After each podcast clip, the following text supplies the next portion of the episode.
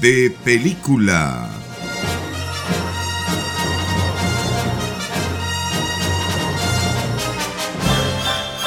Una aventura a la fantasía.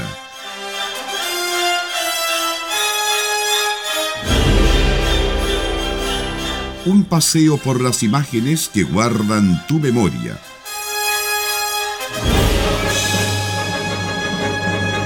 Con la mejor música del séptimo arte.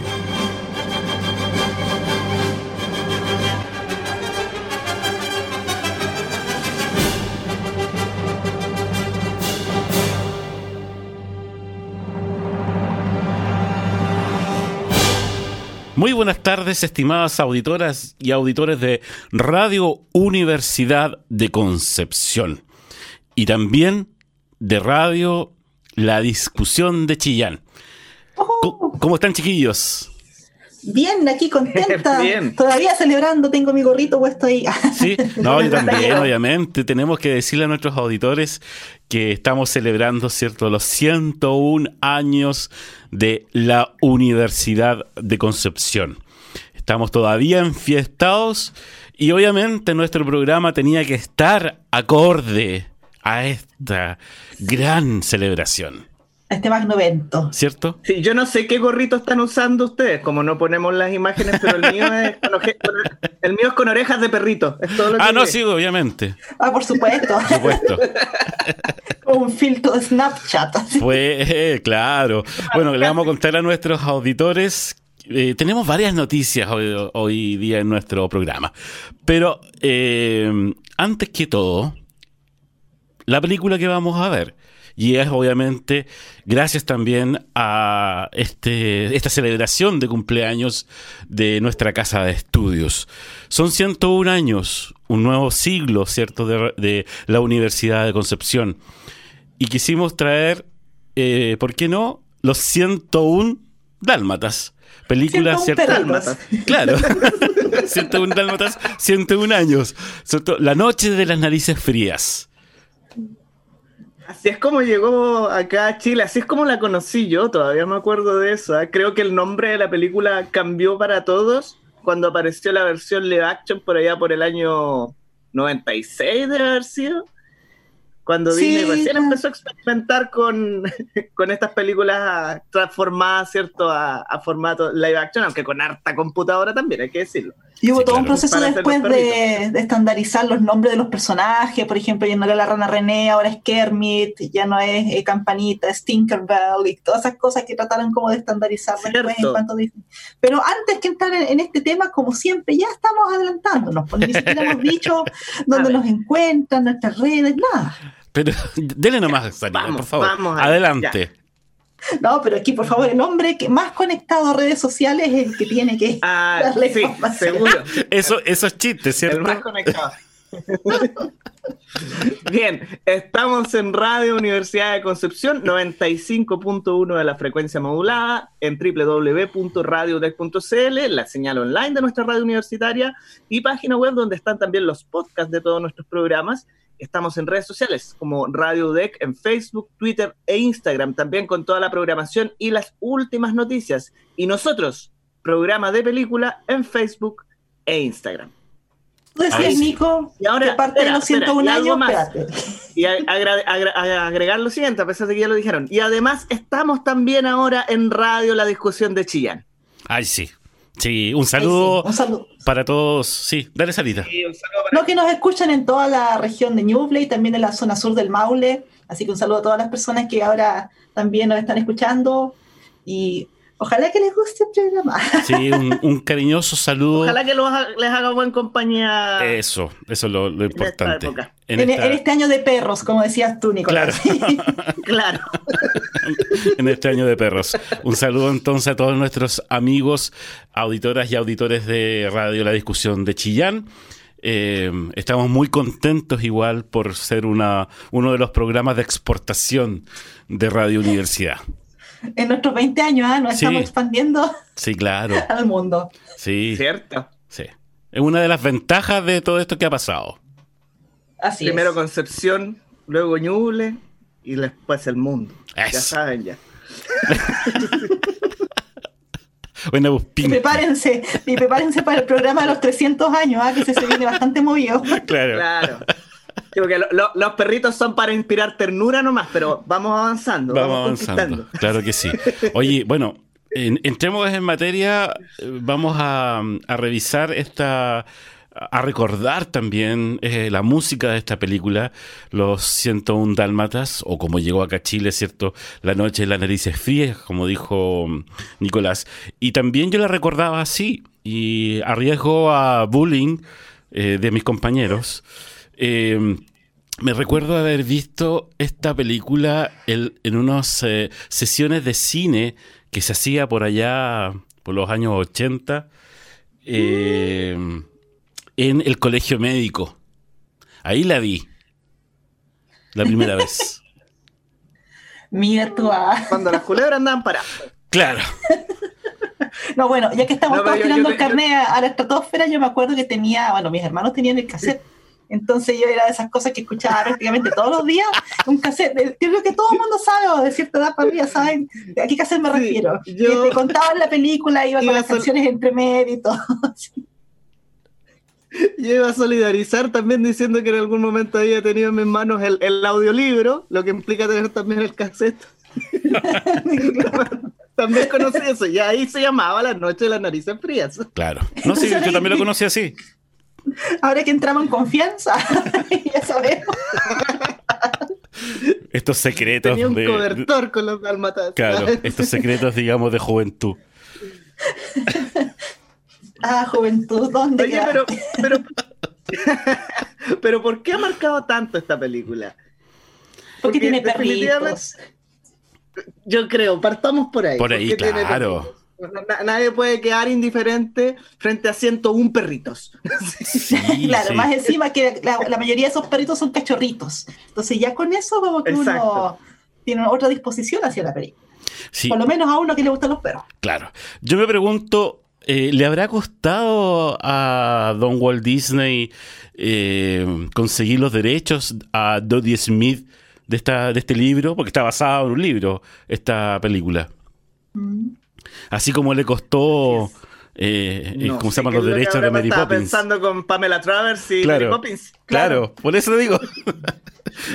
le habrá costado conseguir. Bueno, era un tema. Sí era un tema. Eh, depende mucho, no conozco la historia de esto en particular, pero para poner en contexto a nuestros auditores, existe una película que es Saving Mr. Banks, ¿cierto? Donde se trata el tema de cómo se llegó a realizar Mary Poppins y la tensión que había entre la autora del libro y Walt Disney, dado que este obviamente quería hacer las cosas a su manera, mientras que la autora quería que se respetara la esencia del libro y había de hecho accedido a vender los derechos solamente porque estaban apuros económicos, pero con un montón de condiciones. Eh, el punto es que Disney, eh, con todo el poder que tenía dentro de la industria de la entretención, obviamente se podía dar el lujo de pasar un poco por encima eh, de los autores y hacer las cosas a su manera. Todavía. y en este caso en particular, Sí, bueno, ahora, ahora estamos hablando de Walt Disney en persona, digamos. Claro. es una cosa de la marca, digamos. claro. Eh, pero incluso en esta película eh, tiene que haber habido, digamos, un, celo muy importante en, fiscalizar qué era lo que se hacía y lo que no se hacía por parte de Disney, porque habían estado al borde de la quiebra.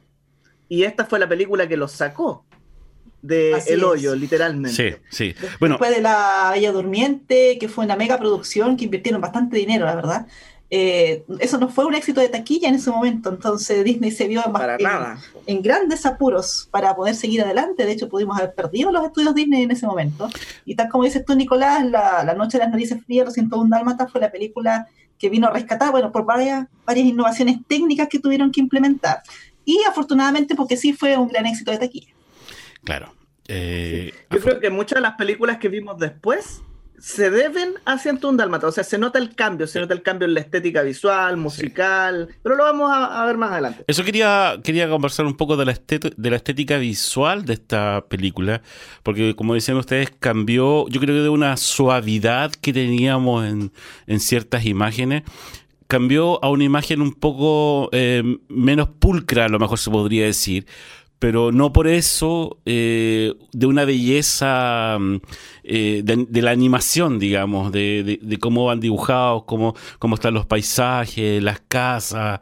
Eh, no sé, yo vuelvo a ver el, opening, por ejemplo, solamente el opening de esta, de esta película, y, hay una belleza cinematográfica para mí, por lo menos que, a mí me encanta, me gusta mucho. Eso tiene una explicación técnica, ¿ah? pero yo creo que voy a entrar en ese tema en el segundo bloque porque es un poquito larga. Ya. Entonces, ¿les parece si vamos a la, música? La, parte compleja. Pues claro. en general, en general. ¿Les parece si vamos a la música o no? Sí, no, hubo, un desarrollo técnico. Vamos. Sí, pues ahí conversamos de, de, eh, eso, del, desarrollo técnico. Vamos, Nicolás. Ahora sí, estamos eh, escuchando música de la película 101 Dálmatas, en estos 101 años de la Universidad de Concepción. En esta ocasión, el compositor es George Bruns, además con letras, eh, con canciones compuestas por Mel Levin y orquestaciones de Franklin Marx para esta película de estudios Disney del año 1961, dirigida por Clyde Jeromini Wolfgang, Wolfgang perdón, eh, Reiterman y Hamilton Luske.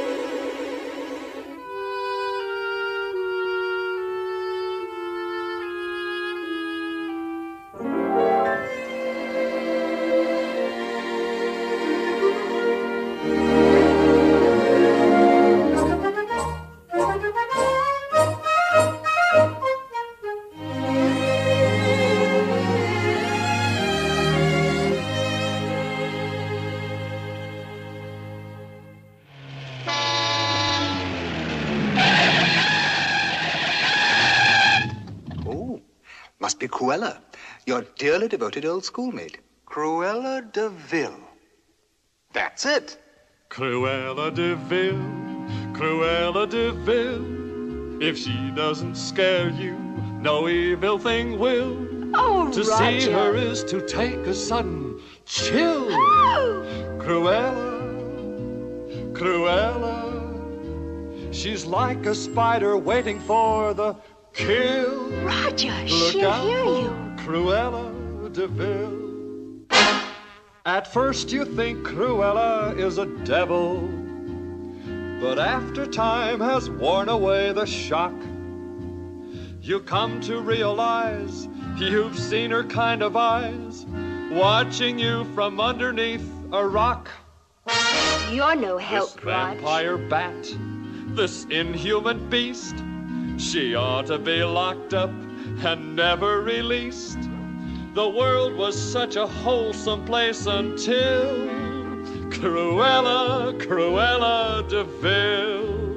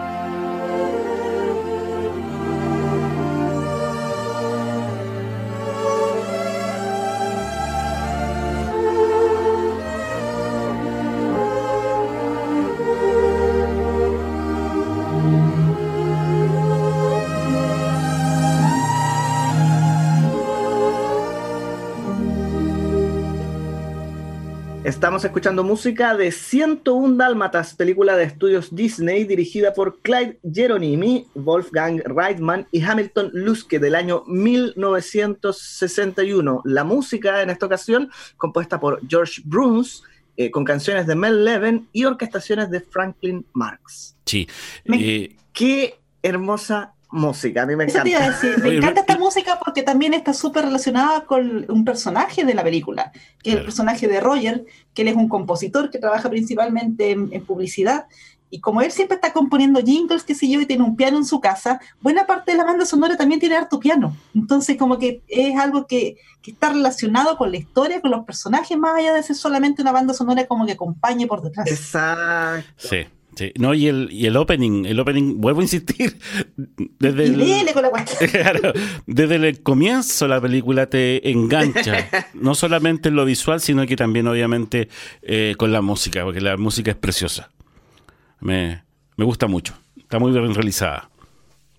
Y tiene harto de jazz, Sí. tiene, tiene harto como de swing, no sé, es una música bastante moderna, digamos, considerando la, la época en que se hizo esta película, estamos hablando del año 61, que alguien puede decir, bueno, a lo mejor el 61 el jazz ya no estaba pegando tanto, pero sí, y, y tiene sonidos que para la época eran bastante contemporáneos, siento yo. Entonces era una banda sonora Sí, debo decir que- algo al respecto. rompía un poco el- con lo que venía de antes. Es que ese es el punto. Rompía con lo que venía de antes Mm. en cuanto a las producciones de Disney. El jazz era nuevo para Disney. Estamos hablando de una música y de un estilo de jazz que ya estaba hasta cierto punto obsoleto, no porque no se tocara, sino que porque ya habían surgido otros estilos de jazz bastante más modernos. Eh, sin embargo, todavía era algo así como la gran música popular norteamericana, pero este es uno de los cambios fundamentales que tiene esta película.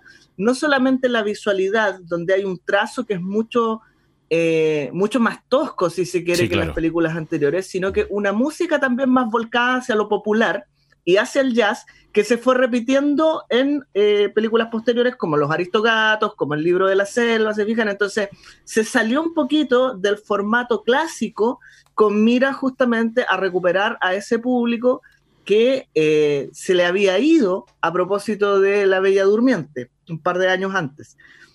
Oye, y recién eh, Felipe mencionaba lo mucho que le gusta la escena introductoria de esta película. Eh, en este tiempo se puede hablar de opening. ¿ah? Era, era interesante ver, es interesante ver ese cambio, que en ese tiempo las películas ponían los créditos al principio, porque los equipos no eran tan grandes como ahora. Claro. donde a veces tienes 15 minutos de crédito al final para poder poner todos los nombres. Una suite completa solamente para los créditos. Sí, Claro, y esa, y esa escena en particular fue dirigida por Hamilton Luske, y fíjate que es la escena más difícil de la película, según se cuenta, y de hecho, generalmente las escenas introductorias de Disney eran las más complejas de animar. Así que ahora, Sara, te toca. ¿Qué es lo que está pasando acá? Ahora viene mi momento. Eso, mis brilla. 15 minutos de fama. ¿no? Tienes que brillar. 15 minutos, ¿ah? Voy a poner un poco de glitter, permiso. No, lo que pasa es que, bueno, después que tuvieron todos estos problemas económicos por el fracaso de taquilla que fue La Bella Durmiente y todo lo que habían invertido en esta película, eh, estaban en serios aprietos de cómo iban a seguir adelante con el tema de la animación. De hecho, los, más cercanos a Disney le decían que él no necesitaba seguir haciendo películas animadas porque ya tenía las live action, ya tenía el parque, salía por televisión. Entonces podría haber abandonado eso si lo hubiese querido, pero Walt Disney era animador ante todo, entonces no, no iba a abandonar a su- sus estudios. ¿Qué pasó? Eh, uno de, su- de sus técnicos, que, que, bueno, era animador, era bien amigo de Disney y también fue el que inventó la, la- la cámara esta de los multiplanos, que permite hacer estas, esas tomas que como que uno se mete en profundidad en la, la El- escena. Parallax. Claro. Eh, Ub Iwerks se llamaba él. Eh, empezó a experimentar. era- eh, ¿Dices que era un Ewok? ¿Cómo? Ub Iwerks. Ah, ok, ya. ya no estamos en Star Wars. es el mes. da vuelta a la pero página. Nicolás. Dimos vuelta a la página. Ya, pues el asunto es que él estuvo experimentando. Y a ver, el proceso de animación, ¿cómo se hacía antes? Los animadores, por supuesto, dibujaban sobre papel, hacían sus dibujos que cada, cada uno de los cuadros de la animación, que era un dibujo bastante, entre comillas, sucio, porque los dibujantes sabemos, o los que han visto making of, qué sé yo, que tiene mucho de gesto, es muy gestual ese dibujo, harta raya, tienen también dibujos para ver, no sé, por guiarse la posición de los ojos, es un desastre. Entonces eso después pasaba a un equipo que eran los encargados de hacer las tintas. Y esta gente que entintaba, ponía el dibujo, encima le ponía una lámina de acetato, que es una especie de transparencia, como las capas de Photoshop para las generaciones nuevas que nos están escuchando. y encima de eso ellos iban pintando solamente las líneas, entonces como que redibujaban cada uno de los cuadros. Y eso le daba esa, imagen tan limpia que tenían las, películas de Disney antes. De hecho, si, ustedes se fijan, eh, a veces pasaba que, por ejemplo, la piel tenía unos entintados de color más café, por ejemplo, iban cambiando el color según en la ropa, era todo un proceso bastante minucioso. Ahora, como no tenían tanto presupuesto, este caballero lo que hizo fue experimentar en pasar el dibujo directo desde el papel del animador, fotocopiarlo en el acetato. Y así fue como empezaron a trabajar en ese momento. Entonces, se perdió por un lado todo el tema del entintado de Disney. De hecho, lamentablemente, toda esa gente se quedó sin trabajo en ese momento o tuvieron que cambiarse a otra área pero sí se ganó muchísimo en recuperar la gestualidad de cada uno de los dibujos que hacían los animadores. Porque lo que nosotros estamos viendo en pantalla es directo de lo que dibujó esta persona en papel hacia el acetato. Entonces se le pedía mucho a los animadores que ahora tuvieran cuidado con sus trazos, porque ahora iba a ir directo, tenían que ser más limpios, no podían tener tanta raya. Entonces ahí también cobró más fuerza el trabajo de los asistentes de animación que recibían todos estos dibujos y trataban con un lápiz, con una gomita, de ir limpiando un poco lo que les entregaban. Pero esto igual fue un problema porque animadores que eran unas eminencias, digamos, me ponían el grito en el cielo cuando descubrían que cómo? dibujo, ¿cómo me borraste esta línea que era más gruesa o es que era más fina, no está tan gruesa, está tan tosca? Entonces fue todo un problema. De hecho, si se fijan en, en esta película y las que vieron después, a veces hay frames que uno puede poner pausa y se ve, no sé, por una línea horizontal en, en la parte de los ojos, por ejemplo. O sea, Llegó un punto que los asistentes tampoco se atrevieron a borrar completamente las líneas que habían hecho los, grandes animadores. Y por eso que parece que estuviese tan como sucio el trazo, porque estamos viendo directamente el lápiz.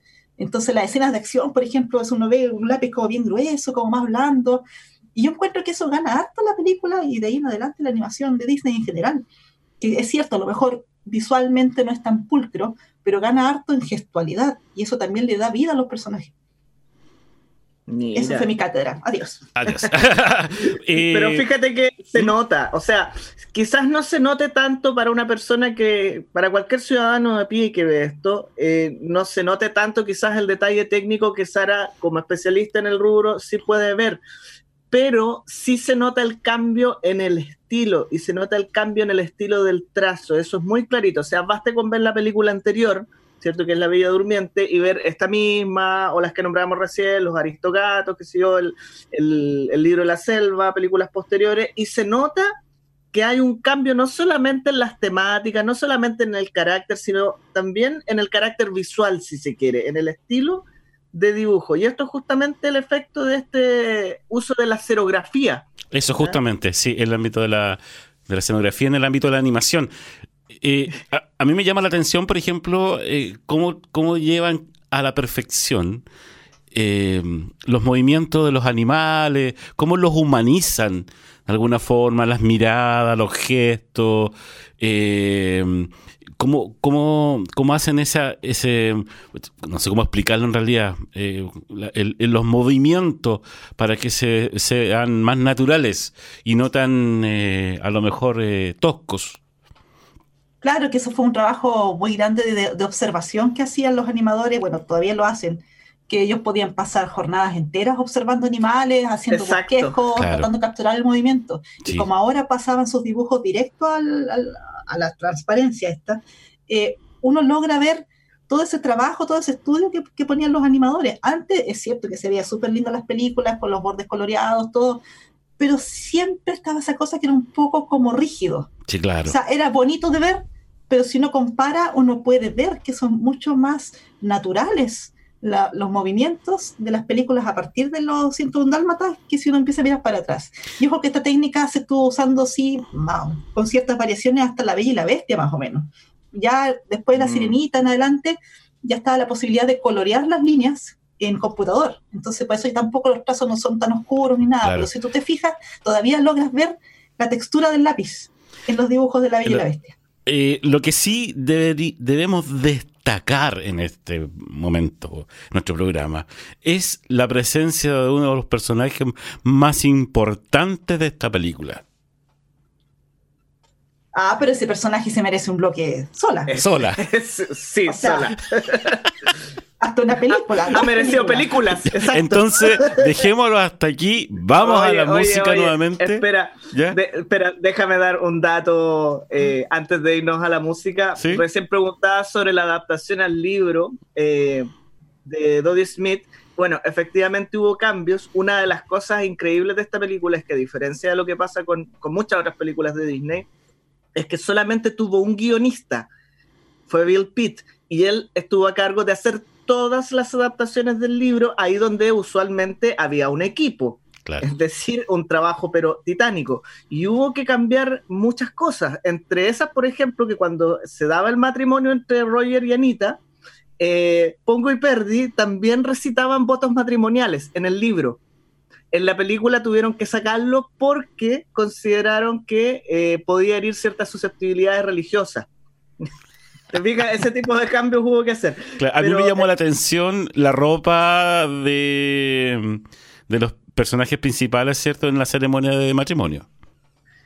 sí, en todo caso. Sí. Por aquí tengo la. es- bueno, es una ropa muy de civil, digamos. Claro. Siendo que era una ceremonia religiosa. En fin. Acorde a los tiempos, a los que- digamos. claro. Pero fíjate que el detalle al que quería apuntar es que más allá de lo que se adaptó o no se adaptó, en el libro de Dodie Smith hay mucho de su vida real.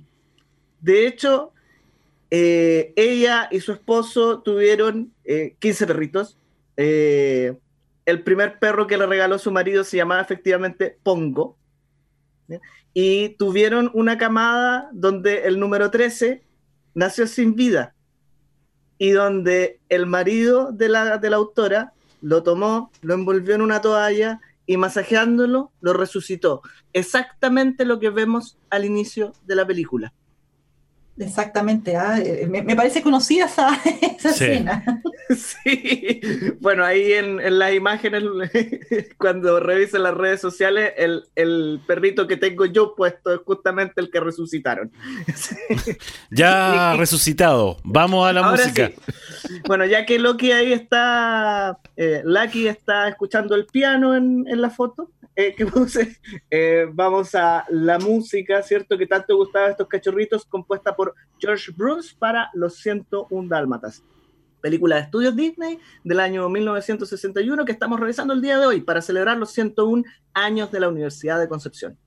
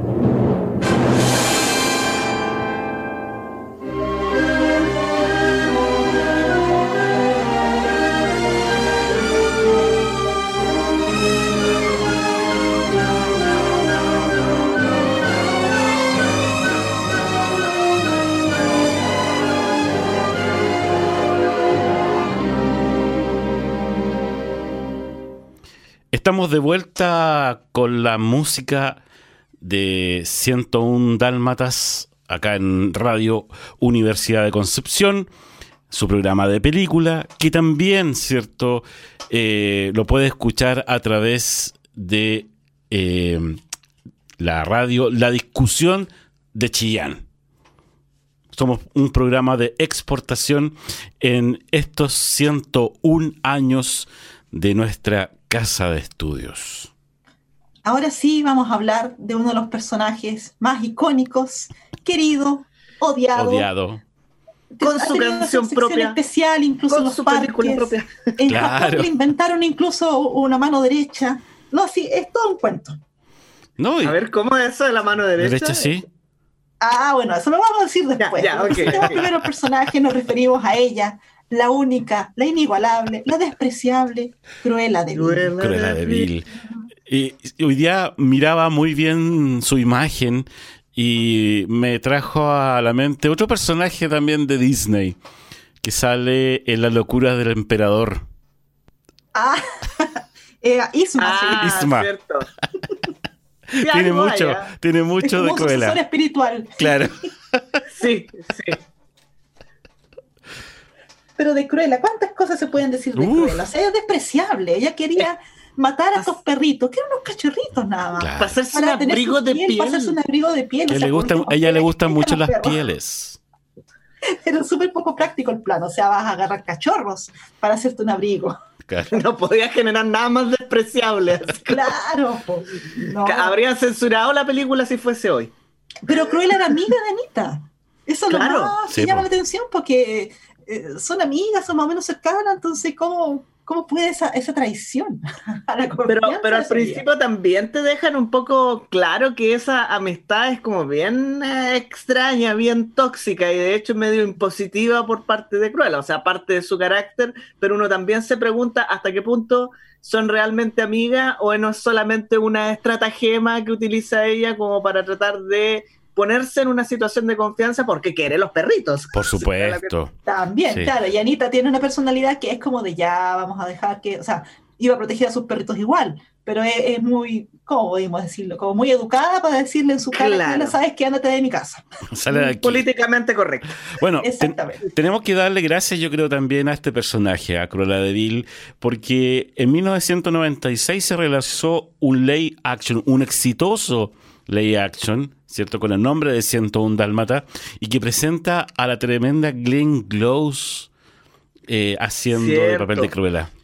Y confirmo, fue el primer live action que se hizo eh, basado, digamos, directamente en una película eh, previamente animada. Perfecto, perfecto. Y uno de los mejores logrados. ¿ah? Yo creo sí, sí. Sí, Es que quizás al no estar instalado como un modelo de producción en serie, la preocupación fue bastante diferente. ¿ah? Eh, y claro, estaba un tema también de, de, probar la tecnología, ¿cierto? Porque había que animar estos cacharritos pero ella, Glenn Close, se roba la película. Está muy bien caracterizada. Tanto ella como actriz le va muy bien al papel, como la manera en que la presentan, sus vestidos, por ejemplo. ¿ah? Su auto. Tiene que ser glamour. El auto. Yo quería el auto. No, y creo la de bien, incluso la versión animada también tenía un estilo bastante, o sea, llamaba completamente la atención, era, única. Yo digo, lo que me preguntaba hoy día, ¿qué es lo que estaba fumando? Porque tenía un humo verde. Cierto. No queremos eh, saber, pero claramente no ayuda a la juventud. No, y en ese tiempo no estaba penalizado. Así que. Eh, pero sí, definitivamente yo creo que el Cruella es una de las personajes que está en la galería de los villanos icónicos. Así, pero derechamente, con Darth Vader, ¿cierto? Con eh, no me acuerdo cómo se llamaba el personaje que hacía um, Alan Rickman en Duro de Matar. ah, Kruger, algo así. Hans Kruger. Hans Kruger, claro. Para mí, villanos absolutamente icónicos. O sea, de los primeros que se te vienen a la cabeza cuando tú piensas en villanos en el cine. Y de hecho tú decías que, que le iban a hacer una película, yo, yo ni siquiera me acordaba de eso. Sí, eh, el año, o sea, estaba originalmente eh, planificada para este año, pero acabo de revisar hace un momento en las redes y confirmar que eh, el estreno se aplazó para el 28 de mayo de 2021. Obviamente aquí afecta, ¿cierto?, toda la, la contingencia del COVID. la película, derechamente, Cruela así se llama, protagonizada por Emma Stone.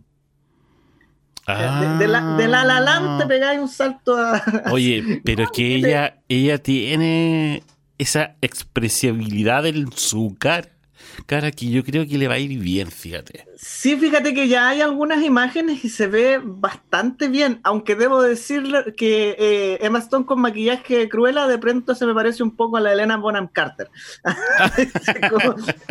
Pero también tenemos en esta película a Emma Thompson, tenemos a Mark Strong, ¿cierto? Entre algunos de los eh, actores y actrices que ya están confirmados. Entonces se suma eh, a las producciones de Disney, ¿cierto? Que han sido eh, basadas en, películas previamente animadas, aunque aquí con otra línea, derechamente. ¿no? no es la reproducción directa, sino que centrada justamente en este villano icónico, porque, no sé, realmente es difícil pensar en... Hay buenos villanos en las películas Disney, pero es difícil pensar en uno que le llegue a la altura a Cruella, de verdad. Eh, puede ser muy buena Úrsula, puede ser muy buena. Estaba pensando en ella, fíjate. Jafar, claro, sí. Jafar, no, realmente Cruella de Vil, eh, ella es especial. es que es el carisma, es el carisma. El carisma, sí. les contaba que, en Japón este es el dato frica, súper, súper extraño. Eh, en Disneyland Japón, en Halloween, hacen un evento en que supuestamente los villanos de Disney mandan a, a, su, como su mano derecha a reclutar gente como para el team de los villanos y son personajes inventados por ellos, ¿ah? o sea, lo inventaron específicamente en Japón. Y Cruella de Vil es uno de estos villanos que tiene un, un asesor que se llama Dalmatia. Y la idea es que eh, está la, la, fanaticada en, Japón, que, que, hay fans que son exclusivos de, de estos, de estos como reclutadores, una cosa así.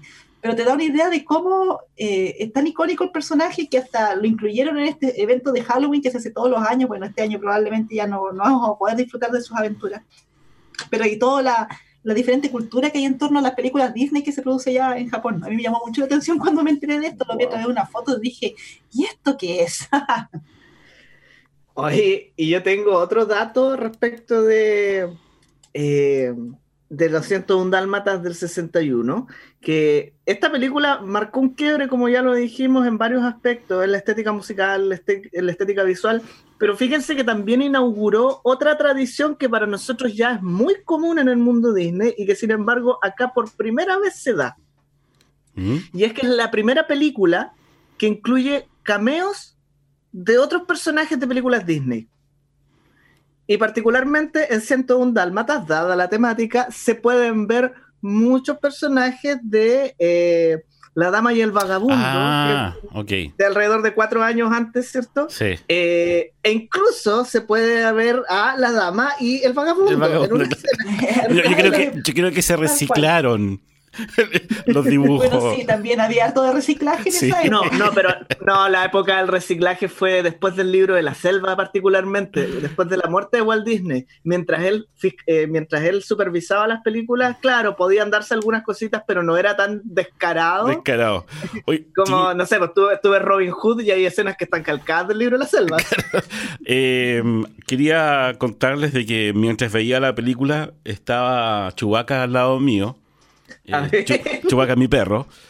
Y, y en esa escena, cuando se empezaban a comunicar todos los perros, digamos, porque estaban eh, perdidos de estos cachorros, Aullido Chubac- largo, dos cortos y un guau. claro, y Claro. Chubaca empezó a hacer lo mismo. Ay, notable. Y yo, de verdad, no tenía el teléfono a mano para haberlo grabado, porque yo dije, no, esto... esto- Y cuando aparecía Cruella, empezaba así como... De verdad, si no, lo estoy- no lo estoy mintiendo. En pleno Oye. siglo XXI los perros también pueden disfrutar del cine. Sí, por supuesto. Chiquillos... Menos mal que no estabas viendo El Señor de los Anillos. No, menos mal. Te imaginas cuando prenden la fogata y después se empieza a prender de montaña en montaña, capaz que el Chewbacca, ¿qué se le ocurre hacer a eso? Claro, levantar la pata nada más. Ya, tenemos que empezar a despedir nuestro programa. Antes de que empiece a bajar el nivel, El nivel, claro. Eh, bueno, nuevamente recordarle a nuestras auditoras y auditores que estamos eh, celebrando aún los 101 años de nuestra casa de estudios. eh, que también eh, obviamente nos pueden escuchar a través eh, del 95.1 FM Radio Universidad de Concepción y también a través de la señal de Radio La Discusión de Chillán. Así es. Como siempre, acá en 95.1 en la zona del Gran Concepción, ¿cierto? De la frecuencia modulada. Estamos en www.radiodec.cl, la página web, donde están los podcasts también de nuestros programas. Recuerde que estamos en redes sociales, Facebook, Twitter e Instagram. Eh, no tengo a la mano Eso mismo, Sara, me. Estoy, en este momento voy a, voy a hacerle clic porque desconozco la eh, desconozco tienes la, intrigada. la frecuencia. La frecuencia de radio de la discusión de Chillán es 94.7 FM. Eso, teníamos que decirlo también. ¿ah? Tenemos Eso. que meterlo aquí en la cabeza ahora. Nosotros, eh, sí, hay que meterlo ahí en el disco duro. Y nosotros acá, por supuesto, estamos también en redes sociales como programa de película en Facebook e Instagram. ¿ah? Eso es. Estamos. Nos vamos ahora Nos vamos. Penquista un rato y Sí. después a las 21 horas Crónica Nacional con Nicolás, que ahí se va a explayar en otros grandes temas musicales.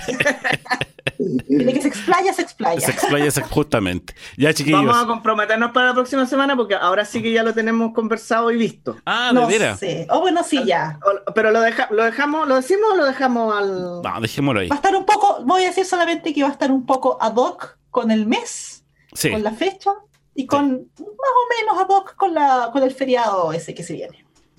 ya, bien, me parece. Ya, chiquillos, un abrazo Bien. grande. Cuídense, quédense en casa y nos encontramos la próxima semana. Así es. Chao, chao. Chau. Chao, chao.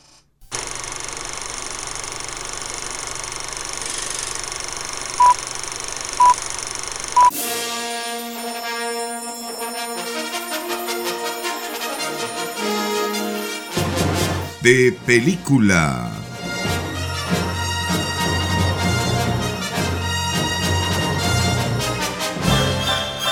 Una aventura a la fantasía.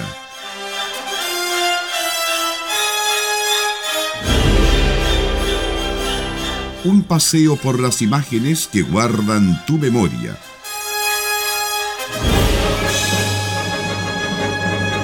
Con la mejor música del séptimo arte.